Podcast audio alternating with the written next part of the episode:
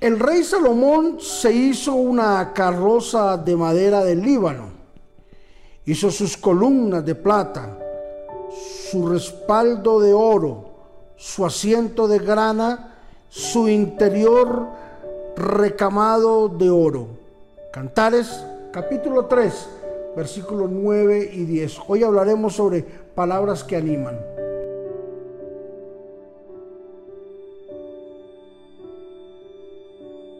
Aunque tenemos muchas ocupaciones cotidianamente, la Biblia nos insta a que saquemos tiempo para hacer cosas con nuestra familia.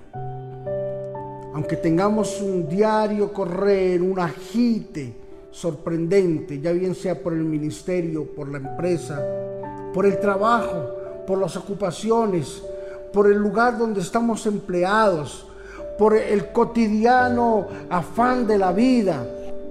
La Biblia dice que tenemos que sacar un tiempo para poder compartir con las personas que amamos. La Biblia nos enseña que Salomón hizo una carroza y tiene unas ciertas características. Dice, y el rey Salomón hizo una carroza de manera de madera del Líbano. La carroza simboliza nuestro diario vivir, nuestro diario caminar. La carroza simboliza cada una de las ah, ocupaciones y obligaciones que tenemos a diario. Y dice que la hizo de madera del Líbano. La madera del Líbano tipifica la, eh, la cruz de Jesucristo donde dice, en ese diario caminar vamos uniendo este rompecabezas. Este diario caminar debe de estar dirigido por Jesucristo. Y también dice, e hizo unas columnas de plata. Las columnas de plata tipifican la fortaleza que debemos de tener. Si caminamos con la dirección de Cristo, vamos a tener fortaleza. Y dice, y el respaldo de oro el oro simboliza la bendición, la prosperidad que está preparada para nosotros en estos tiempos. Y un asiento de grama. El asiento de grama simboliza la sangre de Jesucristo.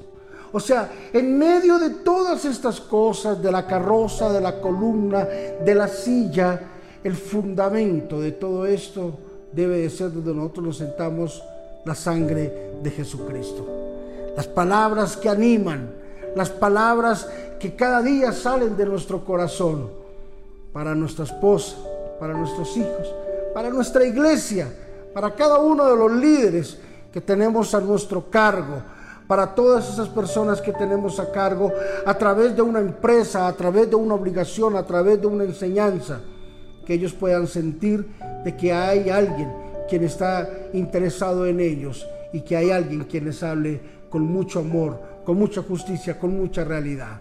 Somos los levantados en este tiempo de parte de nuestro Dios para que nuestras palabras animen, para que nuestras palabras produzcan ánimo, para que nuestras palabras produzcan vida en donde quiera que nosotros estemos y vayamos.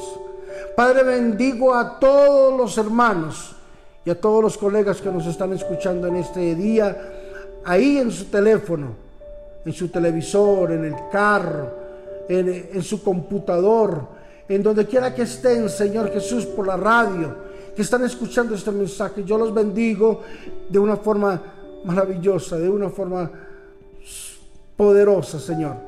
Y declaro, Señor Jesús, que ellos, a partir de este momento, tomarán tiempo para dar palabras de amor y de ánimo a su casa, a su iglesia, a las personas que los rodean.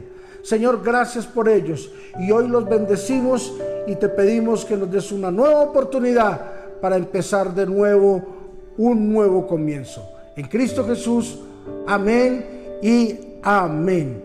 Las palabras que salen de nuestra boca deben de producir vida, no muerte.